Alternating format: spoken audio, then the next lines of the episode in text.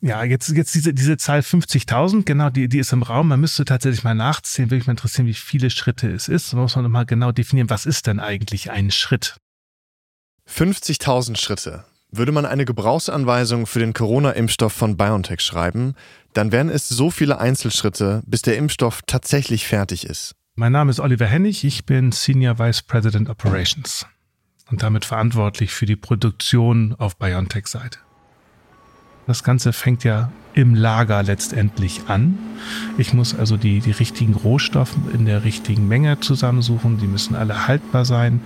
Die müssen alle eine Historie haben, dass sie bei der richtigen Temperatur gelagert worden sind. Das muss lückenfrei sein vom Hersteller bis letztendlich zum Einsatz.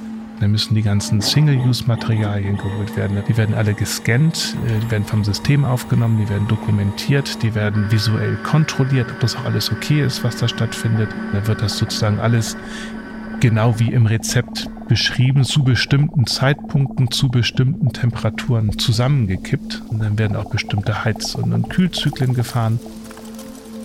Dann habe ich da eine mRNA letztendlich. Ähm, die wird aufgereinigt, da wird eine Konzentration eingestellt, die wird filtriert. Hinterher kommt dann ja unsere Formulierung. Da findet dann sozusagen die Vereinigung mit den liquiden Nanopartikeln statt. Das wiederum wird dann nochmal filtriert, wird abgefüllt, wird dann eingefroren. Dann wird das letztendlich zum Abfüller verbracht. Das heißt, es wird dann wieder wird aus der Kühlung rausgenommen. Isoliert, es wird alles auch beschriftet. Es wird für jedes Land der Hersteller abgeschult. Dann sieht der Stadt und werden wieder raus. Das ist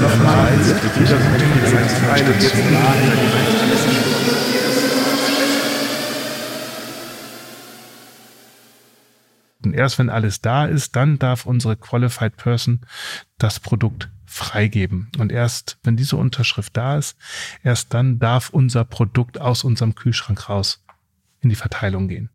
Also 50.000 Schritte, bis der Impfstoff tatsächlich hergestellt werden kann. Ja, also da sind natürlich auch viele triviale Schritte mit dabei. Mhm. Also wenn an einem Bioreaktor kurz mal die Temperatur umgestellt werden muss oder wie die Rohstoffe gelagert werden, das zählt alles als einzelner Schritt. Aber am Ende, da kommt man dann wirklich auf diese 50.000 Einzelschritte. Hm. Also wir sind jetzt im Winter 2020. Deutschland befindet sich mal wieder im Lockdown. Ob das jetzt der Brückenlockdown oder der Wellenbrecher-Lockdown war, das weiß heute keiner mehr. Auf jeden Fall steht das Land still und niemand weiß für wie lange. Alle warten auf den Impfstoff. Und BioNTech hat überzeugende Studienergebnisse vorgelegt. Mhm. Und drei Tage vor Heiligabend kommt tatsächlich die Zulassung der Europäischen Arzneimittelagentur. BioNTech, Pfizer und auch die anderen Impfstoffhersteller, die haben in diesen Monaten das wohl begehrteste Produkt der Welt. Mhm. Die Nachfrage ist enorm, weltweit. Nachfrage, die die Firmen gar nicht bedienen können. Also es geht jetzt wirklich darum, sehr schnell so viele Impfdosen herzustellen wie nur möglich. Und dafür werden alle Register gezogen. Und bei allem Lob, das BioNTech bekommt für den Impfstoff, auch die Kritik wird immer lauter. Mhm. Denn mit ihrer Erfindung verdient die Firma nun Milliarden. Der Börsenwert, der steigt in nie dagewesene Höhen. Und so werden Ugo Sahin, Özlem Türeci und die Investoren ebenfalls um Milliarden reicher. Die Kritik, ob man mit der Krise so reich werden sollte, die kommt jetzt immer häufiger auf. Und dann ist der Impfstoff nicht mehr die alles verändernde Lösung, auf die so viele gehofft hatten. Also das Corona-Problem, das löst sich nicht plötzlich in Luft auf. Die 95% mhm. Effektivität, die halten nicht so lange. Nachvollziehbar kommen jetzt ein paar scharfe Fragen aus der Öffentlichkeit. Darf man in dieser weltweiten Notlage so viel Geld verdienen? Müsste BioNTech nicht die Patente für den Impfstoff freigeben? Vor allem, wo in vielen Teilen der Welt noch überhaupt kein Impfstoff zur Verfügung steht. Darum geht es in dieser Folge. Mein Name ist Tim Kleikamp.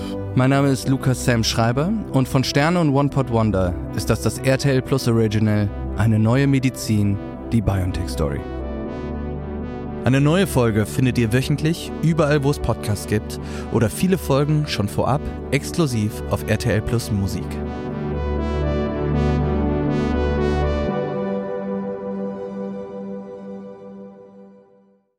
Also zu der Zeit, Ende 2020, mhm. da gibt es ja wochenlang kein anderes Thema mehr. Ja. Also wer bekommt jetzt eigentlich wann, wie viel von welchem Impfstoff? Ja, es gibt ja auch jeden Tag einen neuen Zwischenstand. Mhm. Großbritannien hat schon so und so viel verimpft.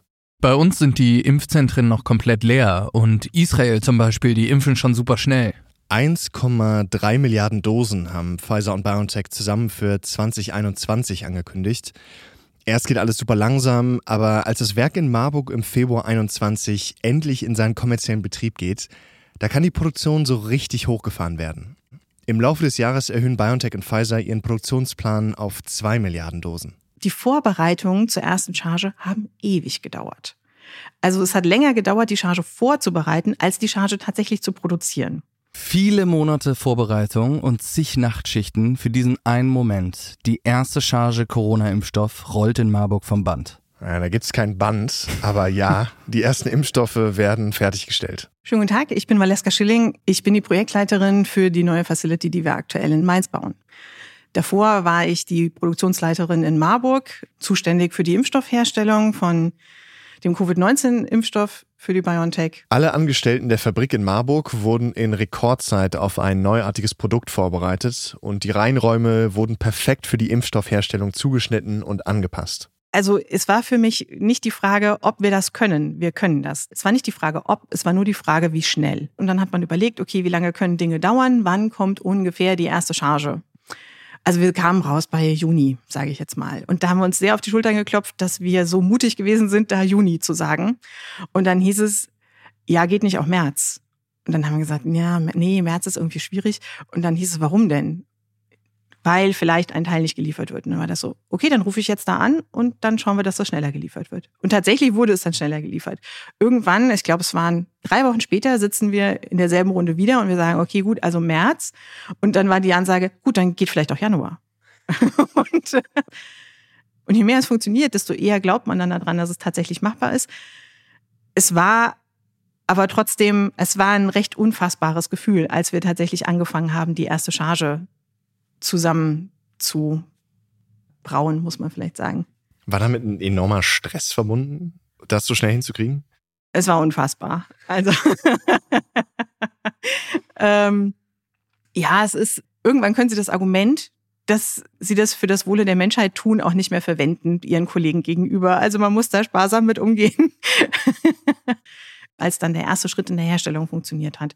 Und wir hatten tatsächlich RNA hergestellt. Die erste Charge hat abends war auch Ugo und Özlem waren im Call. Alle wollten wissen, hat es funktioniert? Ja, hat funktioniert. Die Qualität passt, Menge passt. Es war geradezu ausgelassene Stimmung, auch wenn man wusste, okay, jetzt geht's direkt weiter. Ne? Aber trotzdem war es dieses, wow, wir haben es geschafft, irre, Wahnsinn. Und dann geht das raus aus dem, aus dem Reinraum, aus der Produktion zur Logistik. Dann geht die Klappe zu, der LKW fährt weg und man denkt so, hoffentlich, hoffentlich wird jetzt alles gut. Wer den Impfstoff zuerst bekommt, wird erstmal anhand von Risikogruppen entschieden. Mhm. Aber das reicht ja nicht. Es braucht sofort mehr Impfstoff. Okay, aber was für Möglichkeiten haben Sie jetzt konkret? Also noch schneller produzieren? Oder gibt es hier noch eine andere Option? Ja, genau. Dieses Problem soll ein alter Bekannter lösen. Alexander Muik, mein Name. Ah ja, Alexander Muik, der schon in Folge 4 die Idee hatte, den Fake-Coronavirus zu bauen und zu nutzen. Ganz genau der. Mhm. Anscheinend ist er für Hugo Sahin der richtige Mann für die schweren Probleme geworden. Und so soll er sich jetzt hierum kümmern. Also es war damals mir gar nicht bewusst, wie viel quasi abgefüllt wird pro Weil und wie viele Impfdosen dann aus diesem Weil entnommen werden sollten. Ähm, und äh, Uwe Schein hatte damals dann äh, mich angerufen und gesagt, du, Alexander, wir wollen hier gerade nur fünf Dosen aus dem Weil entnehmen, aber rechnerisch wären mindestens sechs Dosen drin, vielleicht sogar sieben. Kannst du mal gucken? Ich meine, ich bin jetzt kein Spitzen- und Spritzenspezialist, aber ich habe natürlich dann direkt angebissen, habe gesagt, klar, äh, ich kümmere mich drum, wir schauen, was wir machen können. Also in jedem Fläschchen mit Impfstoff, diesen Vials, da sollte man jetzt eigentlich genug Impfstoff für sechs oder sogar sieben Impfungen nehmen. Mhm aber sie kriegen nur fünf raus. Ja, das ist das Problem.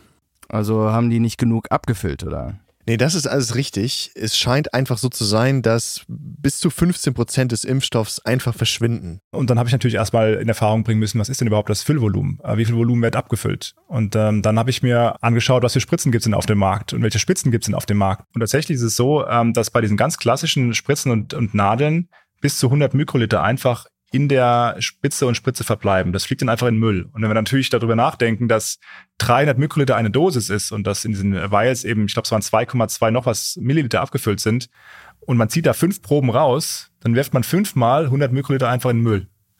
Und diese fünfmal 100, das ist ja schon mindestens wieder eine Dosis, die man einfach so in den Müll wirft. Und ähm, ja, äh, wir haben dann ähm, wirklich da auch Nischenprodukte suchen müssen, weil die großen Anbieter das einfach nicht bedienen. Hinter uns äh, türmten sich die Stapel an, an verschiedenen Spritzenfabrikaten, verschiedene Spitzenfabrikate. Und die eine Spitze, die wir gekauft haben damals in großem äh, Stile, war wirklich eine Spitze, die ich zufällig im Internet gefunden hatte. Eine sogenannte Low Dead Space Needle ein wenig Totvolumen. Ja, Spritzen dieser Art werden üblicherweise auf Webseiten für Drogenbedarf vertrieben.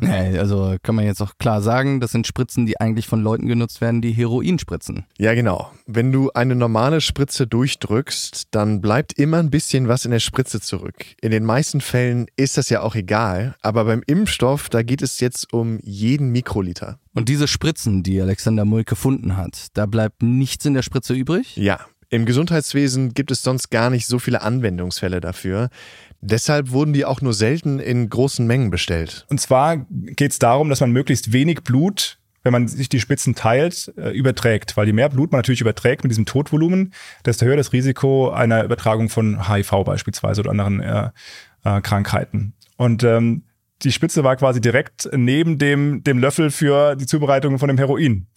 Äh, und ähm, die haben wir dann gekauft äh, und haben mal geschaut und tatsächlich lief äh, das sehr, sehr gut mit dieser Spitze. Wir konnten dann erstmal sechs Dosen entnehmen, problemlos und äh, zuverlässig.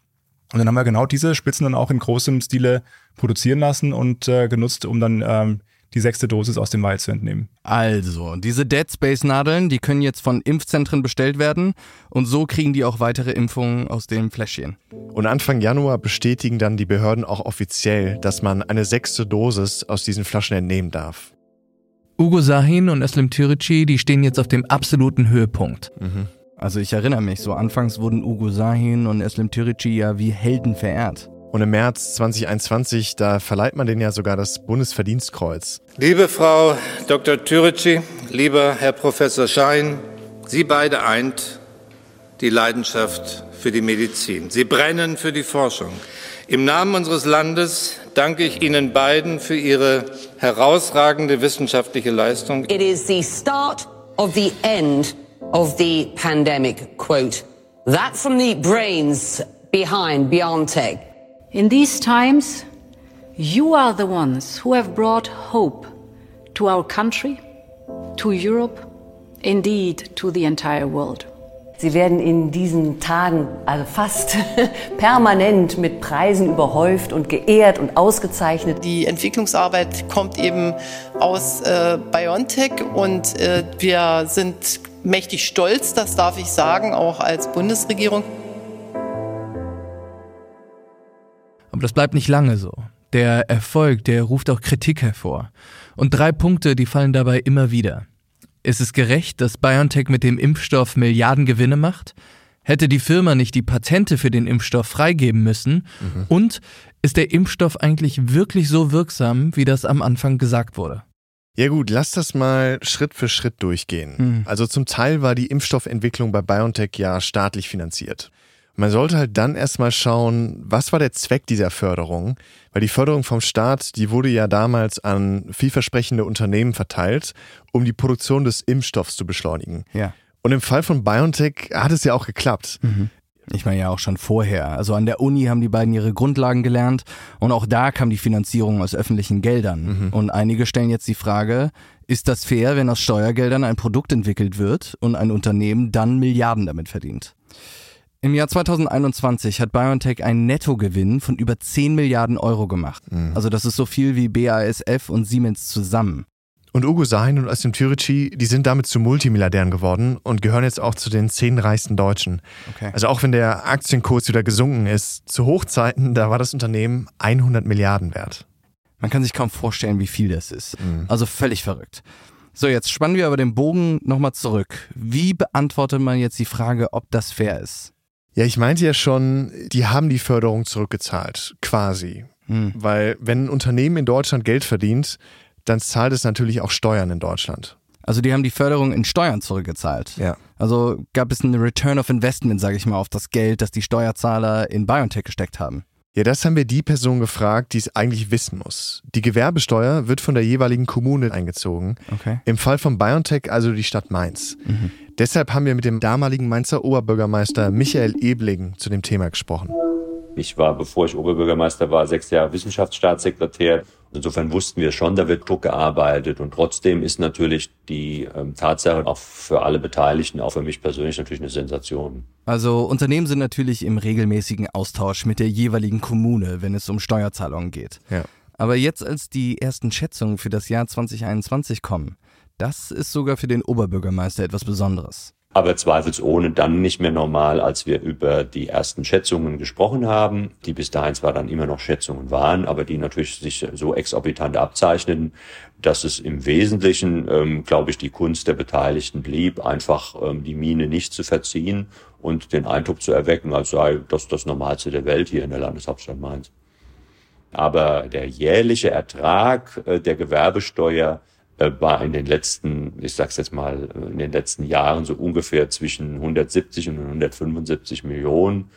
Und insofern ist ein Sprung dann ähm, von etwas über eine Milliarde natürlich ein exorbitanter Sprung. Richtig ist, dass wir ursprünglich damit rechnen, dass wir leicht unter Wasser sind, also sozusagen einen Verlust im Haushalt auszuweisen haben. Und wir haben am Ende das Jahr 21 abgeschlossen mit einem jetzt korrigiert, also bereinigten Plus von rund ähm, 800 Millionen. Vor Corona war die Stadt Mainz ja noch in den Miesen und mhm. das Jahresbudget wurde mit Krediten überzogen. Die haben mehr ausgegeben, als sie mit Steuern eingenommen haben. Genau, das waren hunderte Millionen Euro Schulden und diese Schulden, die kann die Stadt Mainz bis Ende 2022 komplett abbauen.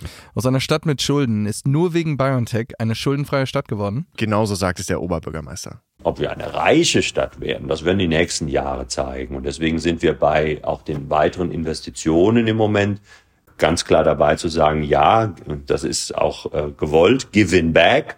Wir geben den Bürgerinnen und Bürgern etwas zurück davon. Das muss auch so sein, aber eben auch ganz klar gelenkte Investitionen in den Bereich, wie schaffen wir unsere äh, ambitionierten Klimaziele schneller. Also wir werden in die Beschaffung der E-Mobilität, äh, was die Busse angeht, nehmen wir Geld in die Hand. Wir nehmen Geld in die Hand für eine Klimastiftung, sodass Mainzerinnen und Mainzer, wenn sie sich für Photovoltaik entscheiden, unmittelbar von uns Zuschüsse bekommen können. Wir treten jetzt an äh, ab dem 1. September mit einem äh, verbilligten ÖPNV-Ticket für Azubis und Studis. Also das 365-Euro-Ticket wird sozusagen ab dem 1. September für diese Personengruppe Wirklichkeit. Der Oberbürgermeister, der plant auch noch viel mehr. Mhm. Der will zum Beispiel einen Biocampus bauen, damit zukünftig noch mehr Unternehmen wie BioNTech aus Mainz kommen. Also schon sehr große Pläne. Okay, aber das war ja jetzt nicht der einzige Kritikpunkt. Nee, absolut nicht. Also neben dem Geld gibt es ja immer noch das Verteilungsproblem des Impfstoffs. Mhm. Während sich in Deutschland, in reichen Ländern die Impfkampagne beschleunigt hat, kamen und kommen in vielen Ländern immer noch kaum Impfstoff an. Mhm. Also fordert zum Beispiel Amnesty International, dass die Patente auf den Impfstoff ausgesetzt werden sollen, damit sie dann auch woanders produziert werden können. Ja, genau. Also die Problemstellung, die hat auch BioNTech natürlich auf dem Schirm. Mhm. Und Sirk Pötting ist eine der Personen, die sich darum kümmern soll. Den kennen wir mittlerweile, der Quantenphysiker und Kassenwart bei BioNTech. Wir haben uns das nochmal angeschaut, wie das in vorherigen Pandemien war. Und da kam auch raus, im Grunde genommen da, wo produziert wird, da wird zuerst verteilt. Da hätte man sehen können, wenn man sich damit vorher beschäftigt hätte. Haben wir tatsächlich nicht. So, und da war klar, äh, diesen Zyklus müssen wir irgendwie, also Teufelskreis müssen wir eigentlich durchbrechen. Die beliebtesten Impfstoffe, die wurden ja in den USA, in Deutschland und in Großbritannien entwickelt. Mhm. Und da, wo die entwickelt wurden, waren die auch zuerst verfügbar. Mhm. In einigen afrikanischen Ländern sieht das heute noch anders aus. Ja, es gibt dazu auch eine amerikanische Studie, die vorausgesagt hat, es könnte bis 2024 dauern, bis Menschen in allen Ländern ausreichend geimpft sind. Und daher natürlich auch die Forderung, den Impfstoff freizugeben. Aber damit ist es halt auch noch nicht getan. Wir haben ja gehört, wie viele Schritte das Rezept hat. Und die Rohstoffe zur Zubereitung, die sind auch nicht leicht verfügbar ist jetzt natürlich auch nicht im Interesse von Pharmaunternehmen, dass mhm. jetzt alle die gleichen Rohstoffe kaufen und die dann eben teurer werden. Und dann gibt es ja auch diese ganzen Herstellungsvoraussetzungen. Also die Reinräume, die Maschinen, mhm. die wurden ja alle speziell für BioNTech angepasst. Da reicht es ja jetzt nicht einfach, das Patent freizugeben und zu sagen, so, let's go, macht Impfstoff. Ja. Ich habe ja mit den Leuten gesprochen, die diese Patentfreigabe fordern. Mhm. Und vielen ist das auch klar, dass es mit diesem Patent eigentlich nicht getan ist. Mhm. Es geht denen aber auch um den langfristigen Blick auf zukünftige Krankheitsausbrüche. Mhm. Also wie kriegt man heute eine Infrastruktur aufgebaut und Rahmenbedingungen geschafft, damit bestimmte Länder in diese Verteilung nicht jedes Mal den kürzeren ziehen? Verstehe. Es gibt ja verschiedene Ansätze, wie man das Problem langfristig lösen könnte. Und an einem dieser Ansätze arbeitet BioNTech selbst und das ist auch das Herzensprojekt von Sirk Pötting. Ja, wir sehen hier ein Lego-Modell von einem Biontena. Das ist also ein modularer Reinraum, in dem man unter anderem Impfstoffe in großen Mengen und ähm, auch in kleineren Mengen äh, herstellen kann. Wir haben 2020 Konzepte uns überlegt, wie kann man eigentlich jetzt hochskalieren, wie kriegt man möglichst viel kommerzielle Produktion hin. Und es gibt eine Zeichnung, eine Skizze vom 20. März 2020, da haben wir gesagt, vielleicht kann man das mit Containern machen, also Modulbauweise. Das hatte noch keiner gemacht. Und als wir dann Impfstoff hatten und Marburg anfing zu laufen, haben wir das Konzept wieder rausgeholt. Also ich habe mir so einen Biontena ja auch angeschaut und man kann sich das im Prinzip so vorstellen. Also da sind wirklich sechs von diesen Standard-Seekontainern, wie man sie kennt. Da sind dann einfach unten drei und dann nochmal oben drauf drei Stück. Die haben eine etwas nettere Verkleidung von außen. Die sind so weiß angemalt. Und dann hat man im Prinzip links und rechts so ein paar Schläuche und Anschlüsse für eben Wasser und Strom. Und innen drin sieht es dann eigentlich genauso aus, wie wir es aus der Produktion auch kennen. Also wir haben da wieder dieses ganze Schleusensystem. Es sieht sehr steril aus, sehr viel Edelmetall. Wir haben das Ampelsystem. Und man hört die ganze Zeit so ein Grundrauschen der Maschinen. Alles einfach auf viel, viel engerem Raum natürlich. Und was man dann in Anführungszeichen nur noch braucht, ist dann eben Strom- und Wasseranschluss. Und außen drumherum wird dann nochmal so eine kleine Halle gebaut, um nochmal ein bisschen mehr Schutz zu haben. Und die Aufteilung ist dann so, dass in den unteren drei Containern der Impfstoff tatsächlich hergestellt wird. Und in den oberen, da kommt man dann über so eine äußere Metalltreppe hoch, da steht dann eben die ganze Technik und das ganze Backend, um den Impfstoff herzustellen. Um damit einen großen Unterschied zu machen, dafür ist es natürlich viel zu spät. Aber BioNTech will ja auch andere Impfstoffe herstellen für verschiedenste Krankheiten letztendlich ist es ein, ein Reinraum und der, der ist insofern wirklich breit einsetzbar. Also das heißt, man, man kann wirklich schnell bauen, man kann parallel bauen, man kann die Hülle, die Halle bauen, man kann die Biontena gleichzeitig bauen und man macht dann wirklich Copy und Paste. Also das heißt, alles, was in den Ländern läuft, ist in Marburg schon einmal aufgebaut worden. Und das heißt, man hat so einen Ursprungsprozess und kopiert das nur äh, an, an die Länder. Der erste wird nach Ruanda gehen. Also wir hatten da im Juni diesen Spatenstich. Äh, da bauen wir gerade die Halle, die Halle drumherum. Aber Prinzipiell ist das skalierbar. Wir haben vor, das in Senegal zu machen. Und dann haben wir natürlich ganz viele andere Länder auch, die interessiert sind, eine lokale Produktion zu haben, dass sie im Fall einer neuen Pandemie sofort Zugriff haben. Ja? Also das, was diesmal nicht so geklappt hat, das heißt, da wird sicherlich noch ein paar Länder geben, in die wir Biontena setzen werden. Okay, das wäre jetzt also eine Möglichkeit, wie BioNTech dieses Verteilungsproblem lösen will sei es jetzt für Impfstoffe anderer Krankheiten oder als Vorbereitung für eine andere neue Pandemie.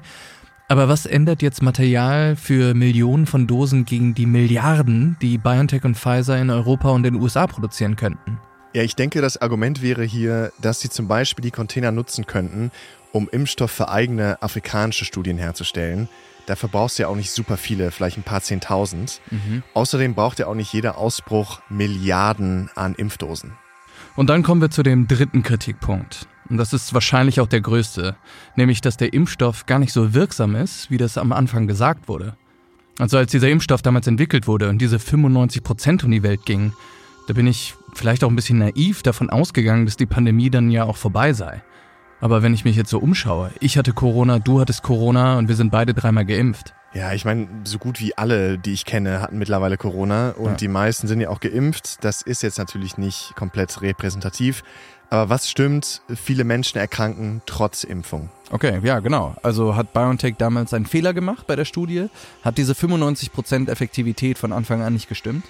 Nee, nee, diese 95 Prozent, also so simpel ist das leider nicht. Die sind, die stimmen schon, die sind wirklich echt.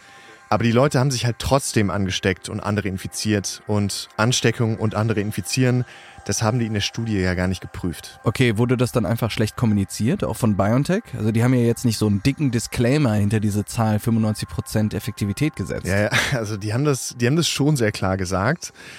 Es ist, glaube ich, halt auch so ein Stück weit so, wie du es empfunden hast. Also wenn du diese 95% Effektivität hörst, dann denken die meisten jetzt nicht nochmal nach, so, was ist jetzt eigentlich genau damit gemeint?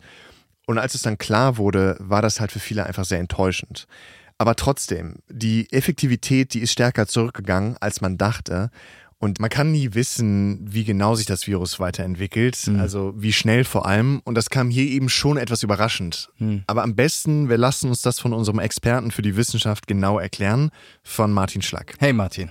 Moin, hallo. Martin, was genau ist jetzt aus diesen 95 Prozent geworden? Also wo mhm. sind die geblieben? Es hat, glaube ich, verschiedene Gründe, dass es nicht mehr 95 Prozent sind.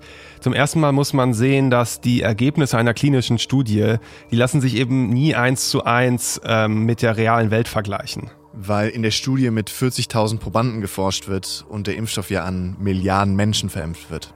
Genau, also in so einer klinischen Studie, da werden keine Personen mit schweren Vorerkrankungen eingeschlossen ähm, oder Menschen, die Medikamente nehmen müssen, die ihr Immunsystem unterdrücken.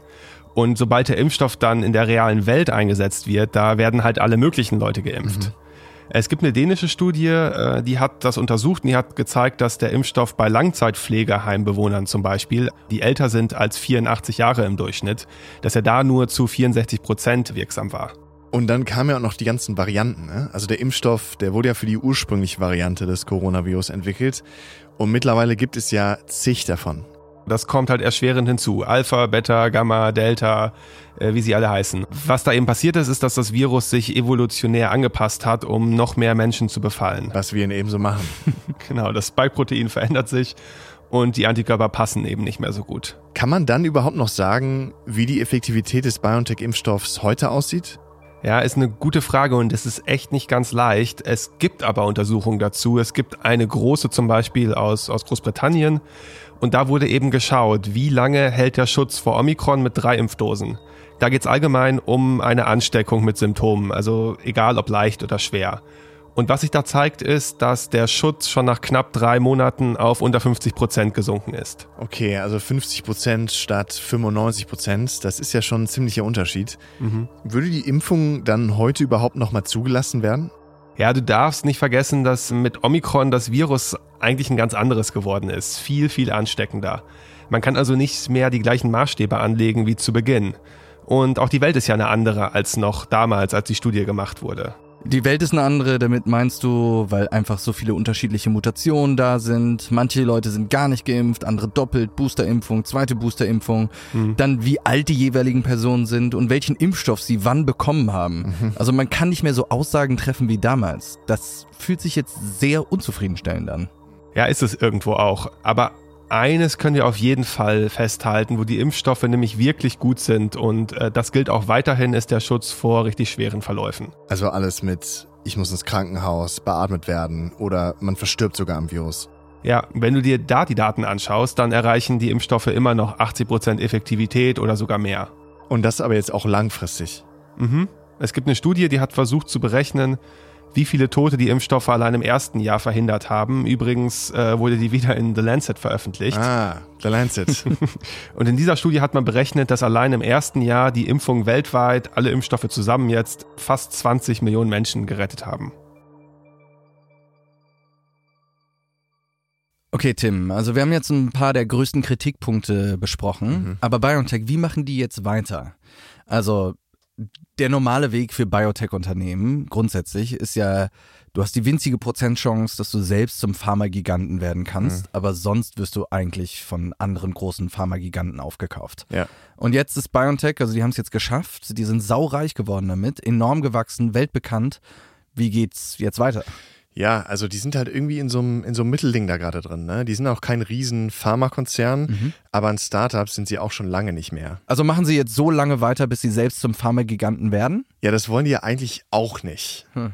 Also ich finde, der Impfstoff hat etwas gezeigt, was möglich ist, wenn alle das Gleiche wollen. Michael Motschmann, Investor, VC-Investor und mit Thomas und Andreas Strüngmann seit mehreren Dekaden befreundet Michael Motschmann ist der Mann, der damals die Strüngmann-Brüder auf Ugo Sein und Özlem Türeci überhaupt erst aufmerksam gemacht hat. Also richtig früher Investor und kennt das Unternehmen von Beginn an. Jemand hat einen schönen Satz gesagt, Lightspeed ist keine Reisegeschwindigkeit.